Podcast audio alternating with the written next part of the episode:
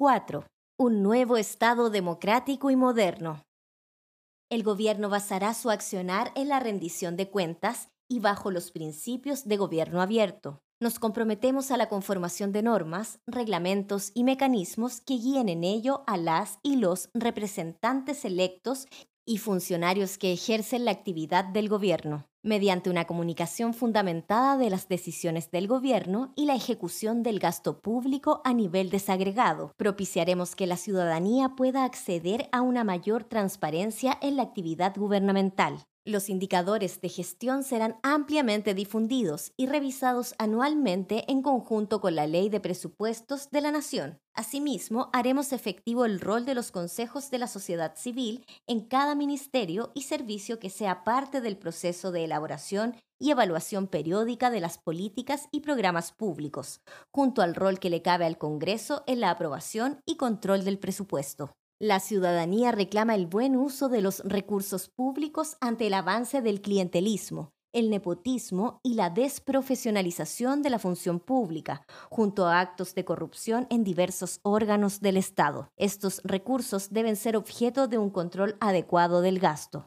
Estudiaremos reformas para que los cargos de planta sean llenados por concursos periódicos de oposición anónimos, para seleccionar a las personas que cumplen requisitos habilitantes de formación idónea bajo los principios de profesionalismo, integridad, paridad de género y respeto de la diversidad. Esto aplicaría a las plantas de cargos administrativos, técnicos y profesionales, con movilidad horizontal entre las plantas de los diversos servicios de ámbitos similares.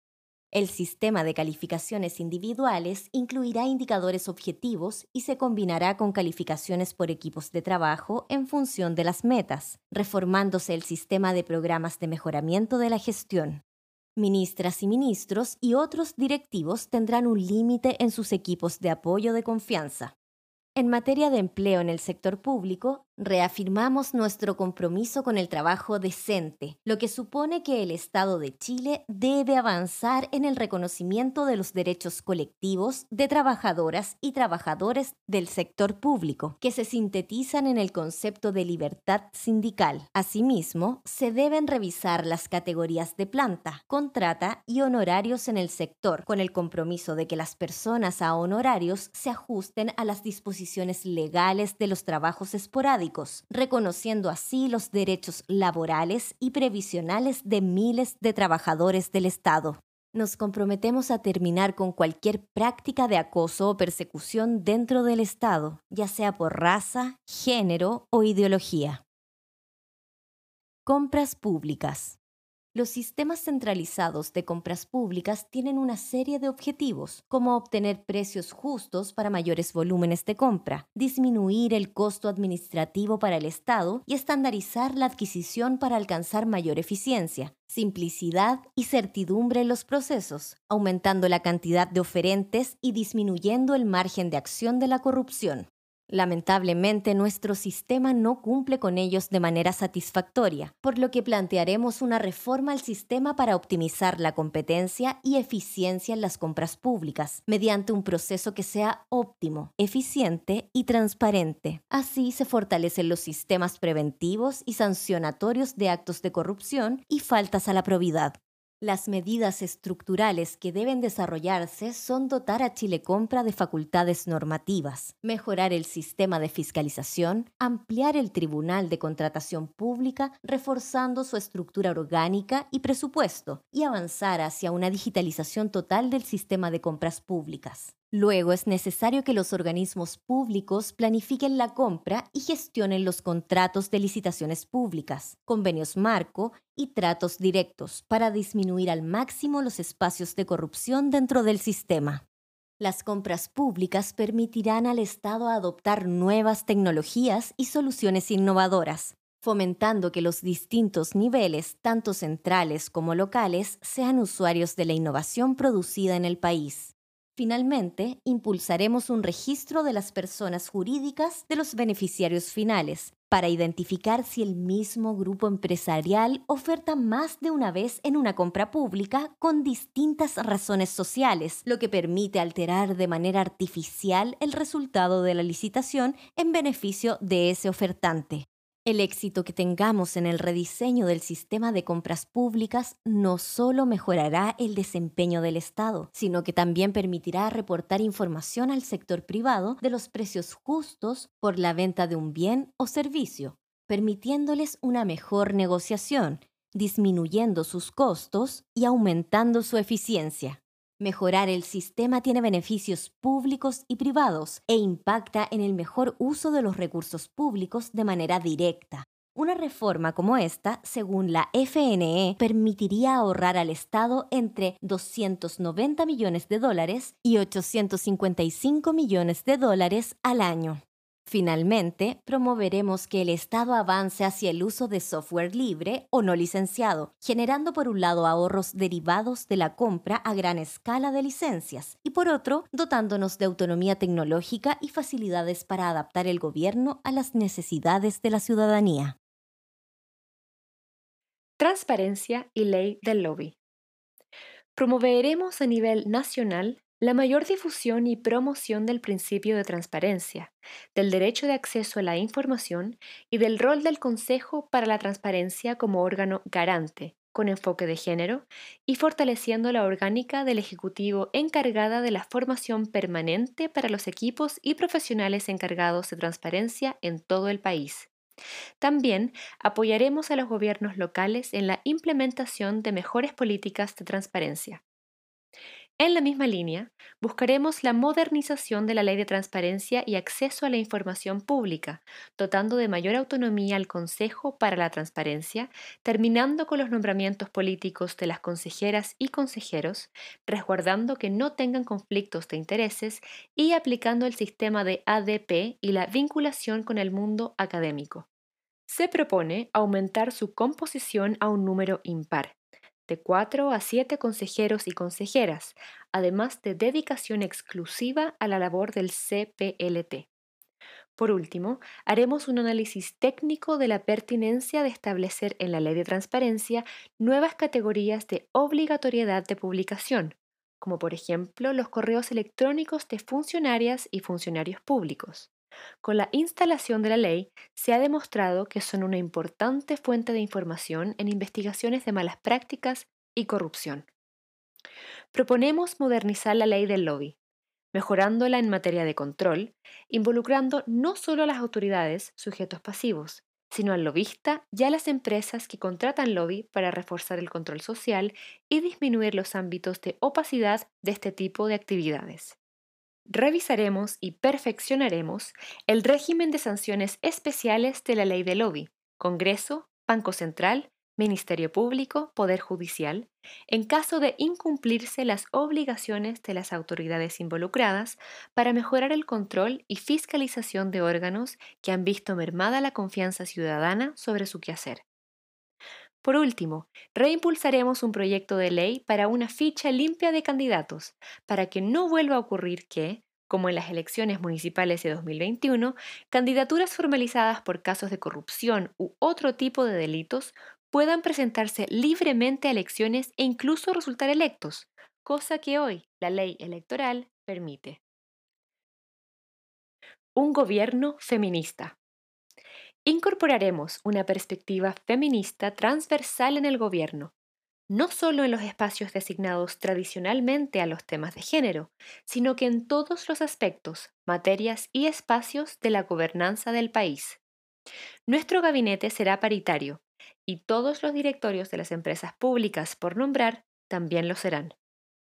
La creación del Ministerio de la Mujer y Equidad de Género fue un avance, pero el gobierno de Sebastián Piñera ha reducido su alcance y capacidad política.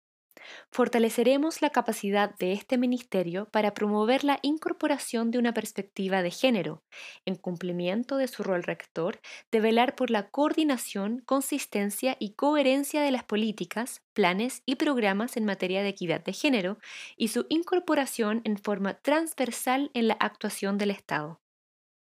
Para incorporar enfoque de género en todo el aparato público, se abrirá un departamento de transversalización y transferencia de capacidades. Aumentaremos los recursos humanos y presupuestarios para darle mayor categoría social y política y mayor incidencia. descentralización y gobiernos regionales. Será prioritario para este gobierno fortalecer y dinamizar el actual proceso de traspaso de competencias a los gobiernos regionales, incorporando financiamiento, asistencia técnica, estrategias y criterios que consideren las capacidades sociales y ecológicas de cada territorio. Para ello, 1. Enviaremos un proyecto de ley para eliminar la figura del delegado presidencial, debido a su redundancia con el rol de gobernador o gobernadora regional, la que genera ambigüedades administrativas e incluso obstrucciones al legítimo ejercicio de funciones de las y los gobernadores. Será prioridad para nuestro gobierno profundizar la transferencia de competencias a los gobiernos regionales de forma consensuada entre niveles, transparente, procurando la equidad territorial y que el proceso incorpore recursos permanentes y asistencia técnica para una efectiva implementación de las competencias. Este proceso será orientado por un órgano multinivel, ejecutivo, gobernadores o gobernadoras regionales y representantes de municipalidades de carácter político. Además, este órgano dará seguimiento al proceso de traspaso de competencias y servicios públicos acorde a las características y prioridades de cada región y o territorio. 2. Dentro del marco de la discusión de la Ley de Ordenamiento Territorial, implementaremos un sistema de planificación y ordenamiento territorial que permita el vínculo y coordinación efectiva entre niveles regionales, intercomunales, comunales y barriales. En lo anterior, fortaleceremos a los gobiernos regionales como actor principal de la planificación de los programas de vivienda y del territorio, entregándoles las competencias para colaborar en la adquisición de suelos y gestión de la vivienda pública. 3. Fortaleceremos a los gobiernos regionales en el ámbito de la regulación y planificación medioambiental, además de los recursos hídricos y la recolección y tratamiento de residuos. Además, legislaremos para que la Comisión Regional de Evaluación Ambiental sea presidida por los y las gobernadores regionales.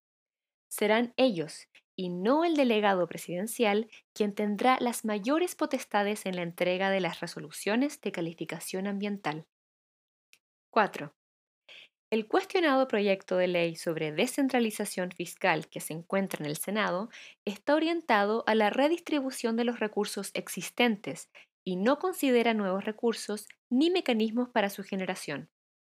Cabe recordar que en los países OPTE con estados unitarios, el promedio del gasto fiscal de gobiernos subnacionales es de 27,4% del total, en Chile, el gasto municipal es de 14,3% y el de los gobiernos regionales de entre 2,5% y 3%, por lo que existe espacio de mejora. Por esta razón, convocaremos un proceso de elaboración de un proyecto de ley de rentas regionales para avanzar en autonomía financiera y equidad territorial. Este proyecto debiese incorporar a. El fortalecimiento del Fondo Nacional de Desarrollo Regional, y el rediseño de sus criterios de distribución, incorporando un aporte basal para el desarrollo territorial y b. La generación de un fondo de equidad territorial adicional y complementario al FNDR, con foco en las zonas rezagadas, las zonas extremas y la vulnerabilidad socioecológica. Ejemplo, zonas de sacrificio, entre otras. 5. Impulsaremos la creación de instrumentos de participación en múltiples instancias, incluyendo la aprobación de las estrategias de desarrollo regional y el diseño e implementación de instrumentos de planificación y desarrollo local y regional. En línea con las propuestas de participación y de ciudades, fortaleceremos a las unidades vecinales como piedra inicial de la planificación urbana. 6. Fortaleceremos la prensa local libre e independiente, dado que, en el análisis comparativo internacional, demuestra que es la herramienta más eficaz para la detección temprana y movilización ciudadana ante casos de corrupción en sistemas descentralizados. 7. Los gobiernos regionales jugarán un rol esencial en el nuevo modelo de desarrollo, donde buscaremos robustos ecosistemas innovadores en cada una de las regiones. Para esto, se desarrollará progresivamente un sistema de parques científico-tecnológicos y clústeres industriales en las macrozonas norte, centro-sur y sur del país, fomentando dichos ecosistemas en sus territorios vinculados con los esfuerzos regionales de formación técnico-profesional e investigación y alineados con las estrategias de desarrollo nacional y regionales. Poder local y municipios. Nuestro desafío es llevar al desarrollo a todas las chilenas y chilenos, y las municipalidades son el primer espacio donde la ciudadanía se relaciona con el Estado. Así, es desde estos espacios descentralizados donde debemos entregar soluciones que permitan disminuir las amplias desigualdades sociales en el país. Por esta razón, nuestro programa se compromete en los siguientes cuatro ejes de trabajo. 1 construcción de municipios de cambio. Promoveremos y fortaleceremos la creación de empresas municipales o entre municipios para proveer productos, bienes y servicios que representan derechos sociales, como es el acceso a electricidad, agua, internet y otros cuya ausencia, elevados costos o externalidades negativas de la operación perjudican a la comunidad. Esta forma de devolver el carácter público a la prestación privada de un servicio requiere transferencia de conocimientos y habilidades a los municipios según sea su realidad en términos de gestión y en el corto plazo implica un compromiso decidido con las empresas existentes, como la sanitaria SMAPA de Maipú, Estación Central y Cerrillos. En la misma línea, y tal como lo comprometemos en el capítulo de vivienda, habrá mayores subsidios fiscales a las inmobiliarias populares para la construcción de viviendas públicas de carácter masivo, de diversas tipologías y con una localización óptima para acceder a las oportunidades urbanas, las cuales serán puestas a disposición de la comunidad a través de arriendo a precio justo. Lo anterior también nos compromete a promover la regulación normativa del suelo para propiciar sectores que favorezcan la construcción de viviendas sociales y viviendas transitorias entregadas en arriendo a precio justo. Desde el nivel central, proveeremos financiamiento para la construcción, operación y funcionamiento de farmacias populares y también la creación de universidades abiertas, institutos profesionales y centros de formación técnica en todas las regiones del país, utilizando las instalaciones de los establecimientos municipales o traspasados a los servicios locales de educación de cada comuna. Permitiremos el uso de toda la comunidad de las escuelas municipales o administradas por los servicios locales de educación, con el propósito de construir un proyecto educativo y cultural que surja de las mismas posibilidades de la comunidad. 2. Fortalecimiento de la participación en la gestión municipal. Para un mayor involucramiento de las y los habitantes de la comuna con la gestión municipal, estableceremos espacios de monitoreo y rendición de cuentas de los instrumentos de gestión municipal por parte de la comunidad, el COSOC, el Consejo Municipal y otros grupos organizados, de manera de aportar al equilibrio de poder efectivo entre la comunidad, el Consejo Municipal y la Alcaldía se mejorará la Ley 19.418 sobre juntas de vecinos y organizaciones comunitarias para dotarlas de real incidencia en los asuntos públicos de sus territorios. Seguiremos la legislación que avanza en paridad de género en los consejos municipales y regionales. Así también promoveremos legislación para agregar representantes de pueblos originarios como concejales supranumerarios según su proporción en la población comunal. 3 financiamiento y transparencia. Los puntos críticos del financiamiento municipal surgen primero de concebir los espacios descentralizados como indispensables en la derrota de la desigualdad, por lo que es posible decir que la composición presupuestaria de los municipios chilenos apalanca la desigualdad. Por esta razón, enviaremos un proyecto de ley de reforma del financiamiento municipal que, Dentro de las medidas, aumentará el aporte fiscal al Fondo Común Municipal en más de un mil por ciento, permitiendo así que todos los municipios puedan implementar políticas de acción directa, como crear farmacias o inmobiliarias populares, lo que mejorará la vida de los vecinos y vecinas. Así también permitirá la capacidad de endeudarse hasta en un 10% de los ingresos totales por un periodo o más, con la aprobación del Consejo Municipal y el COSOC, Ley 20.500, con el fin exclusivo de financiar proyectos de inversión orientados al desarrollo comunal con garantía estatal. Además de este aporte extraordinario, trabajaremos en una serie de reasignaciones presupuestarias con el objetivo de lograr que ningún municipio del país reciba menos de 300 mil pesos per cápita.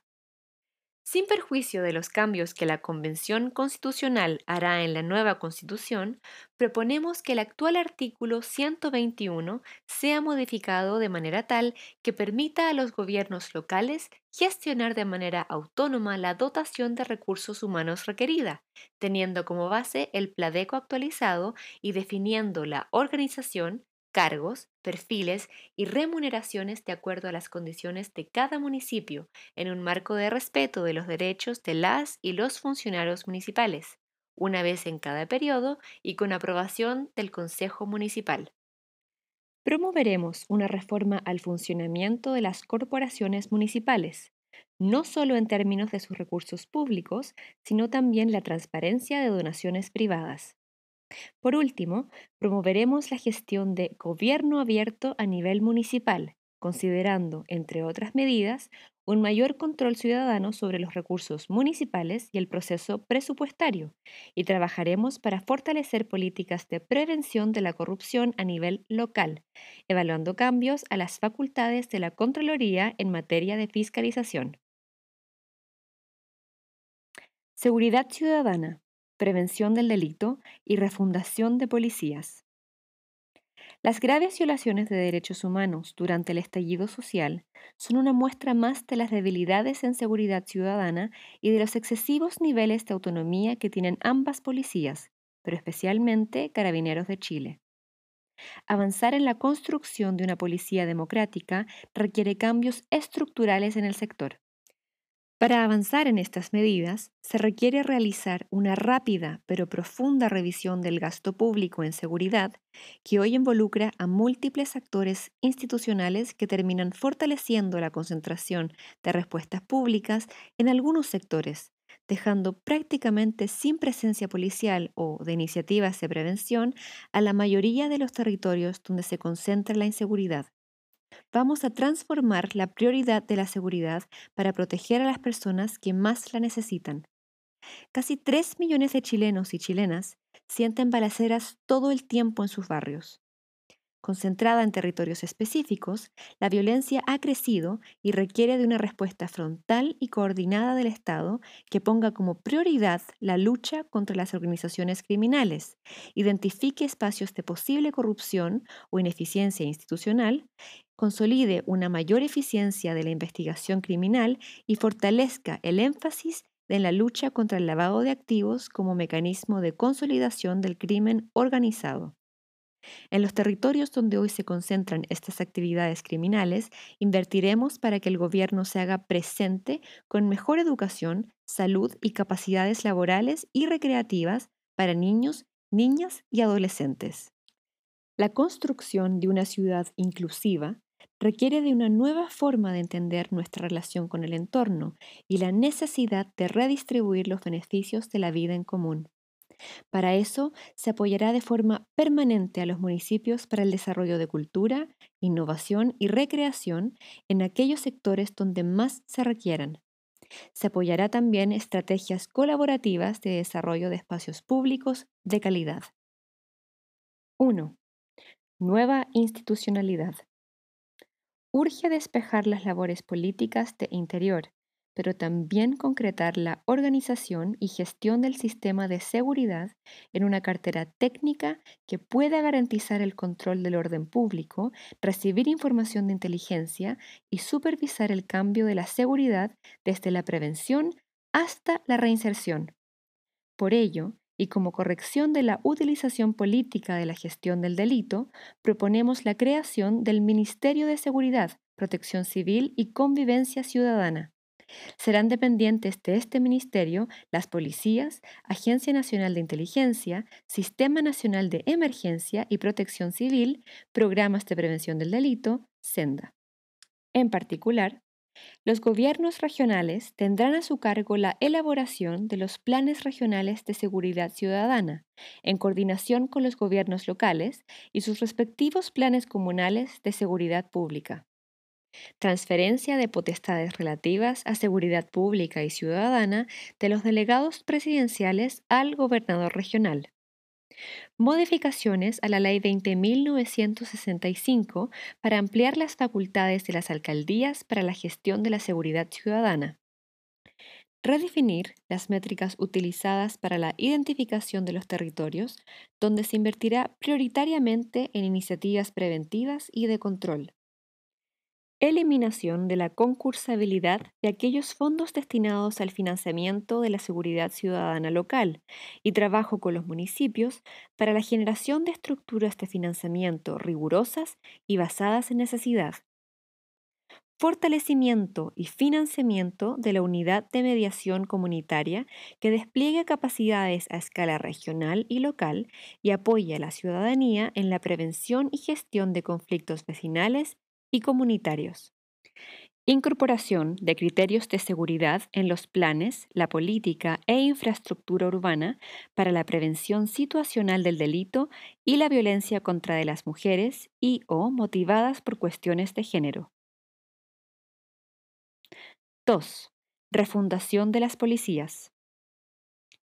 Para alcanzar la condición de seguridad deseable, se desarrollará una refundación de las policías de manera progresiva y tendrá como ejes estructurales el control civil sobre la actividad policial, la descentralización de las políticas de prevención, otorgando más atribuciones a los gobernadores y alcaldes, el fin de la duplicidad de funciones entre cuerpos policiales, de la estructura militarizada y de la autonomía institucional con que gozan en la práctica. En todo caso, es menester para avanzar hacia igualdad intra y entre cuerpos del Estado el establecimiento de un escalafón único, en el que los techos de crecimiento en la carrera profesional de policías no varíen en función de la capacidad de pago, sino que del mérito funcionario. La carrera funcionaria de sus integrantes debe apuntar a su desarrollo en su institución regional, pero debe estar considerada la opción de un cambio de esta, así como la posibilidad de postular a las otras dos instituciones policiales del país. Deben instituirse incentivos que apunten al perfeccionamiento permanente de sus integrantes. Para evitar diferencias en el estándar de los cuerpos policiales, los procesos de formación para todas las instituciones dependerán del gobierno central y estarán diferenciadas según sus funciones. No obstante, existirán planes conjuntos, como el de derechos humanos, que aseguren que todo el personal operativo cuente con un estándar único. La implementación de la refundación será gradual, estimando un plazo de 10 años en el que se tomará como base a las policías ya existentes. Carabineros y PDI atravesarán un proceso de reforma basado en reeducación general para una adaptación paulatina y armónica. 3. Crimen organizado. El crimen organizado es un fenómeno complejo, potenciado por la exclusión social y ausencia de derechos. Comprende acciones como el narcotráfico, el comercio sexual precario, la trata de personas, el tráfico de armas, entre otros, y que por lo tanto requiere de una nueva estrategia alejada de la noción de la guerra contra las drogas, basada exclusivamente en la represión. Para eso se propone una política de persecución penal eficiente del narcotráfico, focalizada en la investigación y el desbaratamiento de las grandes bandas que actúan en el país. La actualización del sistema de inteligencia del Estado con una nueva arquitectura que permita la integración real de las distintas agencias y unidades de inteligencia bajo el mando y control de una agencia civil con capacidades operativas autónomas el mejoramiento de las capacidades de la unidad de análisis financiero, integrándola como uno de los actores claves del sistema de inteligencia del Estado para perseguir el lavado de activos y cortar el flujo económico del crimen organizado. Extender las hipótesis de comiso de especies para facilitar la persecución económica del negocio del crimen organizado, agregando la posibilidad de decomisar bienes de igual valor al generado por la actividad ilícita, comiso por equivalencia. 1 bienes que no son provecho de la actividad ilícita, pero están relacionada con ella, comiso ampliado. 2. Y el comiso de bienes en los que exista prueba de que se han obtenido por una actividad ilícita a pesar de que no haya una condena. Por ejemplo, porque no hubo dolo o persona es inimputable, llamado comiso sin condena. La trata de personas debe ser investigada y priorizada en la lucha contra la criminalidad organizada. Su impacto mundial y regional es evidente y muestra las precariedades institucionales, así como los sesgos de género en su persecución. El tráfico de migrantes ha aumentado de forma significativa en América Latina. Enfrentarlo requiere respuestas regionales, pero una priorización nacional también. Nos comprometemos a priorizar el trabajo de investigación que permita desbaratar estos mercados ilegales presentes en todo el territorio nacional. 4. Política de drogas. Legislaremos una nueva ley de drogas que no persiga los usos personales ni sus actos preparatorios, distinguiendo entre el microtráfico y el tráfico de estupefacientes. Junto a lograr una política de persecución penal eficiente del narcotráfico, focalizada en la investigación y el desbaratamiento de grandes bandas que surten drogas en las poblaciones, realizaremos un cambio en la forma de enfrentar el problema del consumo de marihuana, adoptando un enfoque de prevención y reducción del daño. Dado que el consumo problemático de sustancias es un problema de salud pública y atendiendo los derechos básicos de las personas, facilitaremos el acceso a prestaciones de salud y rehabilitación para dichos consumidores. Prevención, tiempo libre, cultura y educación. Programa de oportunidades que provean a la ciudadanía y la opinión pública de información científica desprejuiciada y con un lenguaje claro generando una oferta de actividades culturales, artísticas y deportivas que promuevan la integración social y fomenten el desarrollo integral de niños y jóvenes, revisar programas respectivos, con enfoque en reducción de riesgos y control de daños. Se buscará generar mecanismos que reduzcan el espacio del mercado informal de marihuana, narcotráfico. De forma complementaria, generaremos mecanismos integrales de prevención del consumo como de cesación y rehabilitación, especialmente en la protección de grupos de riesgo, en especial niños, niñas y adolescentes. A partir de la revisión de toda la experiencia internacional, analizaremos cambios a la Ley 20.000 para que el consumo recreacional de la cannabis sea legal para mayores de edad. Lo anterior estará acompañado de un marco regulatorio y políticas públicas que, entre otras cosas, fortalezcan los programas de rehabilitación y salud mental y disminuyan el actual consumo de drogas en la población, con especial énfasis en adolescentes. Profesionalizar el marco de acción policial en la materia, cualificando al personal y coordinando las tareas de las distintas policías en el sentido de combinar las distintas dimensiones de aquellas para la identificación y ataque de redes de narcotráfico que contemple 1. Una estrategia para el microtráfico de drogas a cargo de las policías y gobiernos regionales. 2. Una estrategia para las macro redes de distribución de drogas en el país a cargo de la Policía Nacional. 3 una red de trabajo a nivel regional con nuestros países vecinos para el combate de las redes internacionales de tráfico de drogas, también a cargo de la policía. Defensa Nacional y Fuerzas Armadas. El uso de las FFAA para responder a los conflictos sociales ha explicitado la degradación autoritaria del actual gobierno y las facultades legales en las que se ampara, las cuales deben ser modificadas con sentido de urgencia.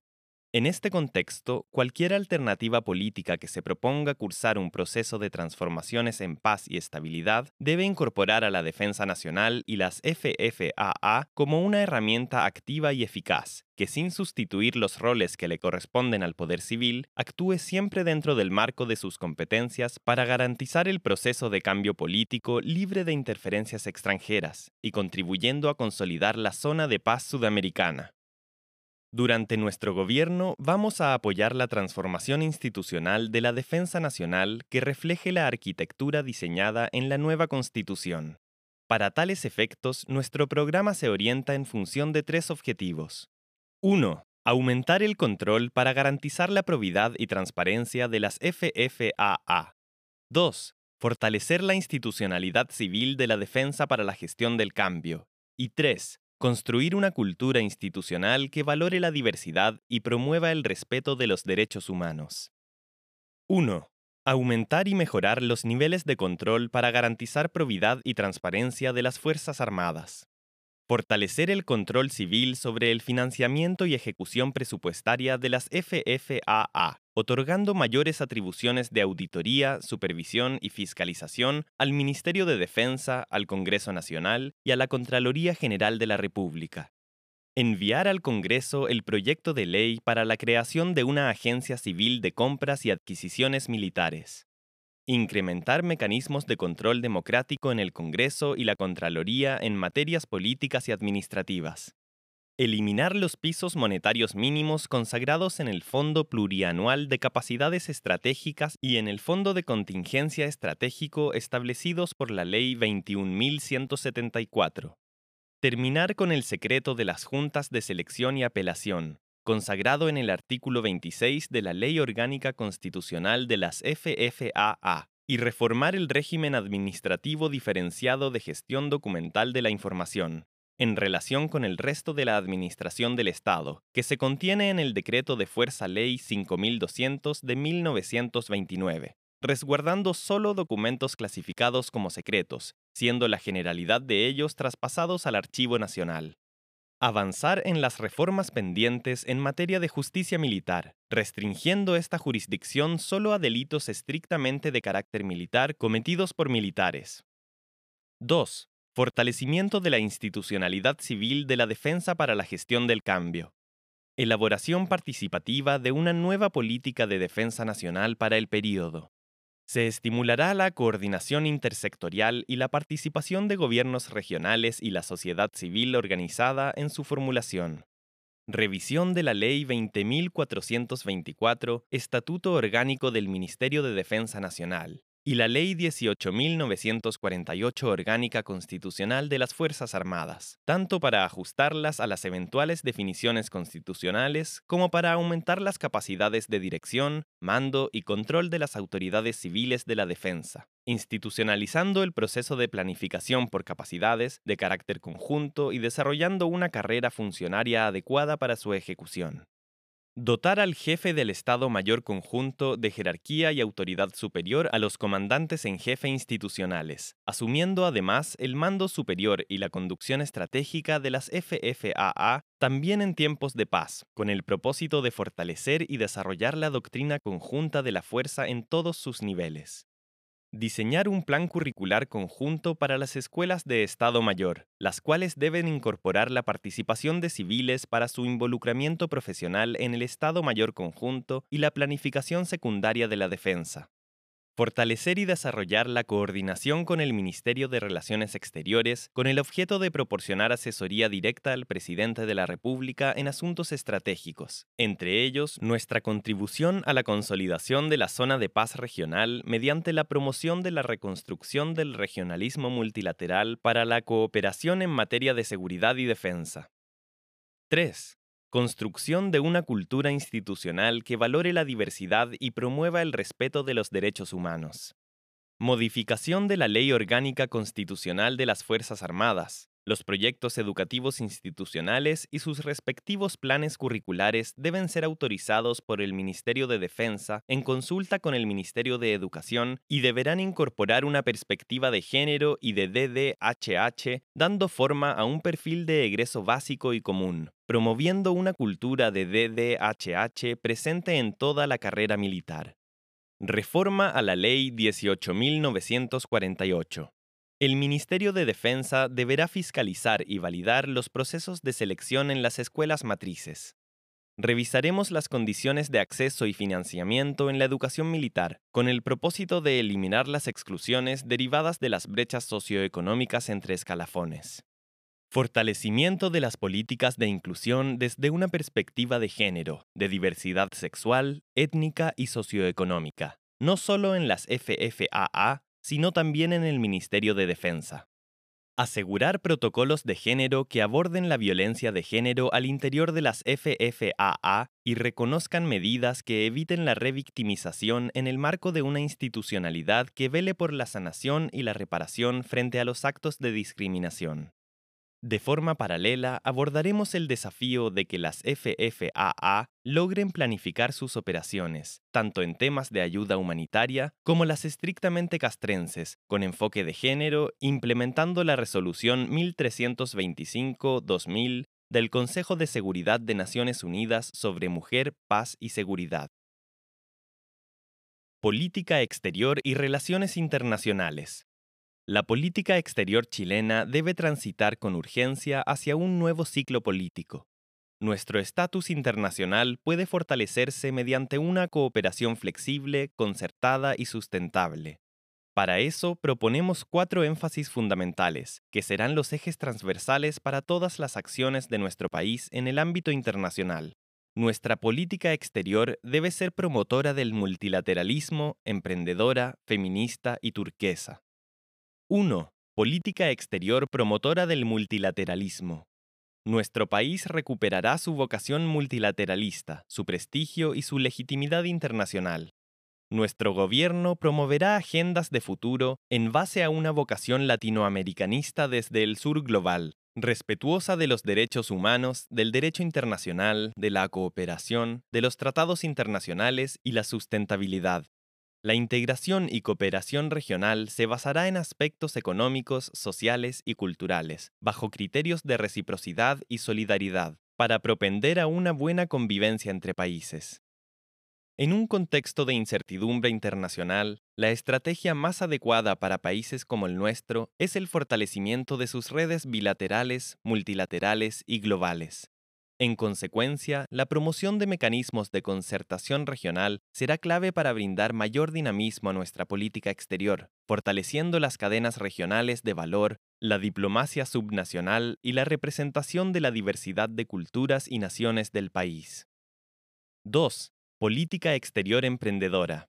La política exterior del nuevo ciclo político profundizará los espacios de autonomía estratégica del país, esto significa que Chile no puede actuar aislado de su región, mucho menos si las principales amenazas que enfrentamos son de carácter transnacional. Las estrategias de cooperación deben estar mediadas por el máximo grado de negociación y entendimiento posible. Para lograr este objetivo se requiere el despliegue de una diplomacia emprendedora. Esto implica la coordinación de nuestras estrategias internacionales con las de desarrollo nacional, potenciar la capacidad propositiva y de innovación de nuestro cuerpo diplomático y construir consensos regionales y globales ad hoc, como es el caso del Acuerdo de Escazú y el Pacto Migratorio. Por lo tanto, en lugar de promover esquemas de asociación e integración regional rígidos e inconsistentes con los desafíos transnacionales que enfrentamos, es necesario avanzar hacia una integración flexible, que incluya a todos los actores que ocupan un lugar en el sistema, estatales, no estatales, organismos internacionales, sociedad civil, plataformas académicas y científicas, mundo empresarial, etc. La diplomacia emprendedora requiere, además, potenciar las áreas con las que Chile cuenta con ventajas comparativas, como la protección de sus océanos. En este contexto, la estrategia comercial debe ir en directa relación con la estrategia de desarrollo sostenible, propiciando una política industrial moderna, con transferencia tecnológica e innovación, y en sintonía con la Agenda 2030 para el Desarrollo Sostenible. En consecuencia, la política comercial dialogará con los objetivos políticos, sociales, culturales, sustentables y de desarrollo de la política exterior. Finalmente, la diplomacia emprendedora nos permitirá recobrar nuestro lugar de credibilidad en el mundo, recomponiendo nuestra imagen país y contribuyendo a una gobernanza cooperativa y sustentable. 3. Política exterior feminista. Sabemos que la falta de mujeres en la carrera diplomática y en posiciones estratégicas dificulta el diseño de políticas públicas inclusivas y respetuosas con los derechos humanos.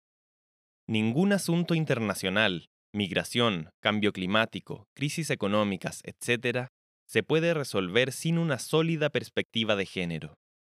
Por esto, en nuestro gobierno realizaremos un proceso participativo desde el Ministerio de Relaciones Exteriores para definir e implementar una política exterior feminista, que tendrá como objetivo institucionalizar y transversalizar el enfoque de derechos humanos, la perspectiva de género y la interseccionalidad, se buscará implementar transformaciones estructurales al interior de la Cancillería, incorporando una visión feminista a favor de la igualdad de género en las distintas dimensiones del trabajo ministerial, consular, comercial y político, y diversificando los énfasis temáticos de nuestra política exterior en plataformas regionales y multilaterales. Se establecerán acciones afirmativas para corregir desigualdades históricas, avanzar hacia una Cancillería paritaria, garantizar la pluralidad en los distintos espacios de incidencia política y priorizar la igualdad de género en la estructura del Ministerio de Relaciones Exteriores y sus representaciones en el extranjero. 4. Política exterior turquesa. Nuestra política exterior turquesa buscará transversalizar las agendas de lucha y mitigación contra la crisis climática y ecológica global, componente verde, y las agendas de protección y administración del océano, componente azul. Se trata de un enfoque transformador para que Chile se consolide como un referente internacional en la lucha contra la degradación ambiental y para contrarrestar los impactos negativos y regresivos de la crisis climática, enfatizando los graves costos económicos y humanos de la inacción y el negacionismo. Se privilegiará esta agenda como una estrategia país de conservación de la biodiversidad y de administración de los bienes comunes globales, que se contrapone a la lógica extractivista que ha caracterizado los modelos de desarrollo de los países de la región. Finalmente, propiciaremos a través de los mecanismos ya existentes y cuando sea necesario, la actualización y modernización de nuestros tratados comerciales, para enfrentar con mejores herramientas los desafíos globales que amenazan nuestro bienestar. Estas iniciativas se realizarán respetando la institucionalidad, el derecho internacional y las cláusulas de los propios tratados y siempre que exista acuerdo mutuo entre las partes. Revisión de focalización y modelo de políticas sociales. El desarrollo de un estado de bienestar basado en derechos sociales garantizados implica un cambio de paradigma en la forma en que se concibe el régimen de bienestar y el sistema de protección social, pasando de la entrega de beneficios sociales en su mayoría focalizados a un esquema donde coexistan la provisión universal de derechos sociales por parte del Estado en áreas medulares y programas públicos especializados en la reducción de brechas en materias específicas. En este sentido, se propone un nuevo y eficiente modelo de política social, que garantice igualdad e inclusión social. Se basa en una arquitectura de inversión social, con enfoque de género y curso de la vida, para asegurar la sostenibilidad de este nuevo Estado garante de derechos sociales. Tomando experiencias positivas como el Welfare Watch en Islandia, proponemos que la implementación de esta arquitectura de política social vaya acompañada de un observatorio del bienestar, interdisciplinario e intersectorial, integrado por representantes del gobierno, interlocutores sociales, agentes no gubernamentales y la sociedad civil, para monitorear la situación de diversos grupos sociales, por ejemplo, niños, niñas y adolescentes, desempleados, migrantes, personas mayores, entre otros, y proponer medidas para proteger y promover su bienestar. 1. Integración y ampliación de la cobertura en programas sociales. Existe una multiplicidad de beneficios sociales que apuntan a poblaciones objetivos similares y que generan un exceso de oferta, por lo que se propone unificar la oferta de programas sociales a cambio de ampliar su cobertura.